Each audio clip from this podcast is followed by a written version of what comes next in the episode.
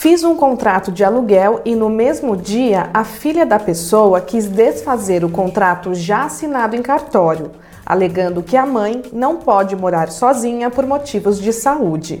A filha tem esse direito? O contrato pode ser desfeito? Devo cobrar multa? Edson, é muito importante saber que o contrato pode ser desfeito.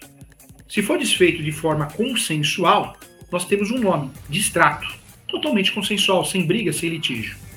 Quando o contrato é desfeito, em virtude de uma situação unilateral, aí o ideal é que seja feita uma ação de rescisão. Essa ação de rescisão, você pode procurar o Poder Judiciário para que o Poder Judiciário rescinda o contrato.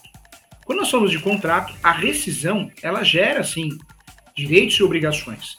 Quando eu não quero mais um ato totalmente unilateral, claro que isso vai depender do que aparece no contrato, mas gera multa. Se o contrato estipula uma multa, essa multa existe. Em regra, a multa, o comprador perde de fato o sinal, se desistir, o vendedor devolve em dobro o sinal, multas previstas no Código Civil. É muito comum também pactar, pactuar uma multa de 10% do valor do negócio.